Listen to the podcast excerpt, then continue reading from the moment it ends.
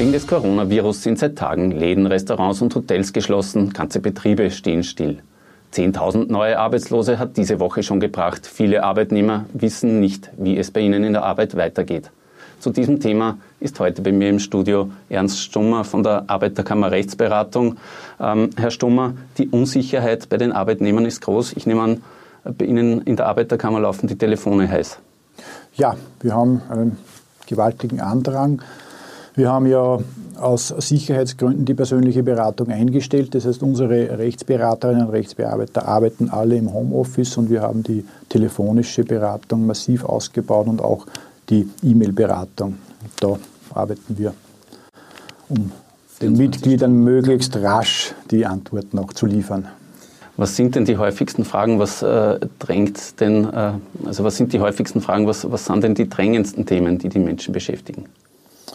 Naja, es sind äh, eben diese, kann man sagen, zwei Kategorien von, von Arbeitnehmern, äh, die jetzt nach unterschiedlicher Betroffenheit jetzt anrufen. Das sind die einen, die in Wahrheit nicht mehr wirklich gebraucht werden. Da stellen sich die Fragen, ja, muss jetzt der Arbeitgeber weiterzahlen, muss ich mir jetzt Urlaub nehmen, muss ich Zeitausgleich konsumieren. Und die andere Gruppe, die jetzt massiv gefordert ist, die eben im Versorgungsbereich arbeiten und eigentlich auch rund um die Uhr arbeiten sollten, da stellen sich eher die Fragen, ja, muss ich jetzt wirklich in die Arbeit gehen?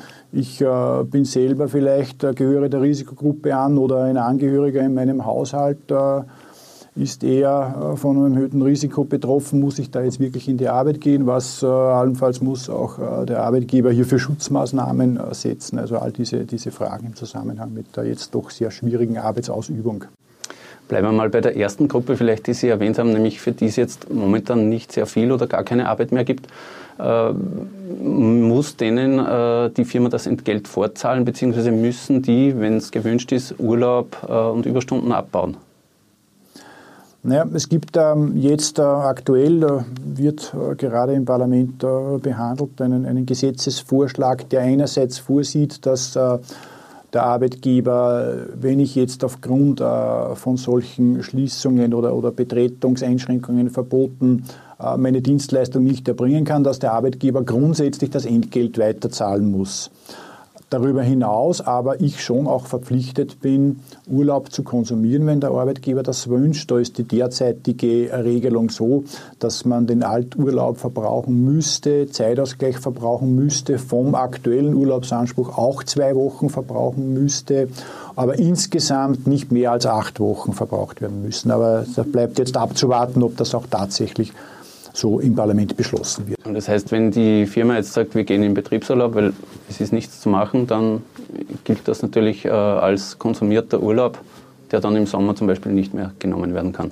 Naja, nach der derzeitigen Rechtslage ist die einseitige Anordnung von Urlaubskonsum nicht möglich. Urlaub ist zu vereinbaren nach den Bestimmungen des Urlaubsgesetzes. Das heißt, wenn Arbeitnehmerinnen oder Arbeitnehmer nicht zustimmen, dass sie Urlaub konsumieren, dann gibt es keinen Urlaubskonsum. Aber jetzt soll eben im Gesetz hier eine Ausnahme geschaffen werden, dass in dieser Sondersituation für bestimmte Gruppen von Arbeitnehmern der Arbeitgeber hier Urlaub auch und Zeitausgleich anordnen kann. Äh zur anderen Gruppe, die Sie vorhin erwähnt haben, da handelt es sich ja offenbar ganz sicher um unaufschiebbare äh, Berufsarbeit, wie das die Regierung immer bezeichnet. Wer definiert denn das? Was ist unaufschiebbar und, und was kann sozusagen aufgeschoben werden? Es gibt da im Gesetz äh, leider keine wirkliche Definition. Äh, es gibt äh, relativ klare Regelungen, wo ausdrücklich Arbeitsleistung untersagt ist. Das ist eben im Kundenbereich, im Handel, in den Dienstleistungen, in den bestimmten mit den Gegenausnahmen, sagen wir, die wieder der Grundversorgung dienen. Aber darüber hinaus im produzierenden Bereich haben wir eigentlich keine Definitionen. Das heißt, es obliegt grundsätzlich dem Arbeitgeber zu sagen in seinem Betrieb, hält er den aufrecht oder hält er den nicht aufrecht. Ja, und in dieser Situation stehen wir momentan, dass eben Arbeitgeber in unterschiedlichem Ausmaß jetzt ihren, ihren Betrieb einschränken. Ähm, besonders gefordert sind natürlich Ärzte und medizinisches Personal insgesamt.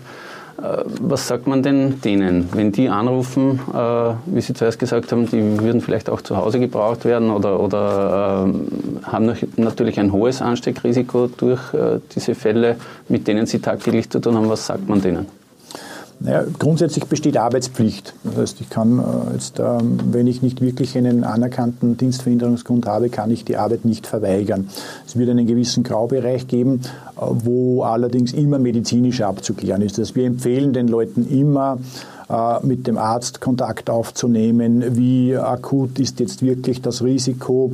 Äh, wie schätzt er die Gefährdung ein? Äh, und dann empfehlen wir im Zweifel natürlich schon, wenn ich sage, okay, das ist für mich ein besonderes Risiko, wenn ich jetzt in die Arbeit gehe, und was man auch nicht vergessen darf, äh, nach den Arbeitnehmerschutzbestimmungen ist der Arbeitgeber ja verpflichtet, alle Maßnahmen zu setzen, um die Gesundheitsgefährdung möglichst zu vermeiden, hintanzuhalten. Und natürlich kann ich das auch einfordern. Und wenn das nicht gewährleistet ist, habe ich auch nach dem Arbeitnehmerschutzgesetz die Möglichkeit zu sagen, ich gehe nicht in Arbeit, weil ich dort nicht entsprechend geschützt werde. Äh, jetzt sind natürlich Schulen und Kindergärten geschlossen. Viele Kinder müssen zu Hause betreut werden. Äh, wie schaut es denn da aus? Äh, gibt es sowas wie einen Anspruch äh, auf Kinderbetreuung? Ja, es gibt schon ähm, die Möglichkeit, ähm, eine Dienstfreistellung unter Entgeltvorzahlung zu erhalten, wenn ich äh, aufgrund der Betreuungspflichten tatsächlich verhindert bin. Es muss aber notwendig sein und da gibt es ja die Einschränkung bei den Schulen und auch bei den Kinderbetreuungseinrichtungen, dass quasi eine Art Notbetrieb aufrechterhalten wird. Und wenn ich die Möglichkeit habe, mein Kind dorthin zu bringen, dann ist es eben keine notwendige Dienstverhinderung. Aber da gibt es die Möglichkeit, die jetzt extra geschaffen wurde, dass man eine Freistellung vereinbart für Kinder bis 14 Jahren und dann der Arbeitgeber auch das Entgelt vorzahlt und ein Drittel der Lohnkosten vom Bund wieder rückerstattet erhält. Äh, eine Möglichkeit, wo Eltern bei den Kindern zu Hause bleiben können und trotzdem arbeiten, ist äh, Homeoffice. Äh, wird ja auch vielfach praktiziert.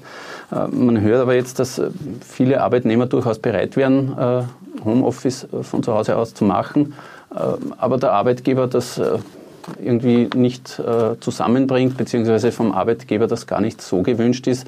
Gibt so etwas wie ein, ein Recht auf Homeoffice?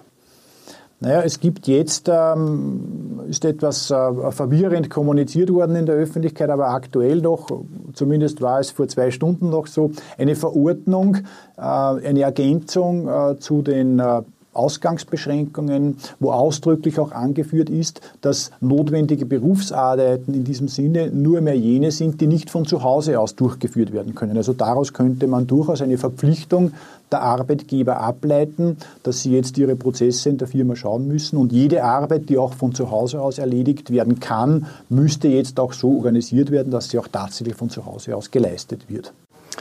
Äh, es gibt jetzt eine neue Regelung auch äh, für die Kurzarbeit, äh, die den Unternehmen von der Regierung sehr ans Herz gelegt wird. Wie kann denn das für die Arbeitnehmer ausschauen, wenn die jetzt in Kurzarbeit geschickt werden? Wie, wie ist die Regelung? Ja, Kurzarbeit ist an sich das Modell der Stunde. Wir empfehlen das allen Arbeitnehmerinnen und Arbeitnehmern, das dem Arbeitgeber vorzuschlagen, wenn er das nicht von sich aus tut.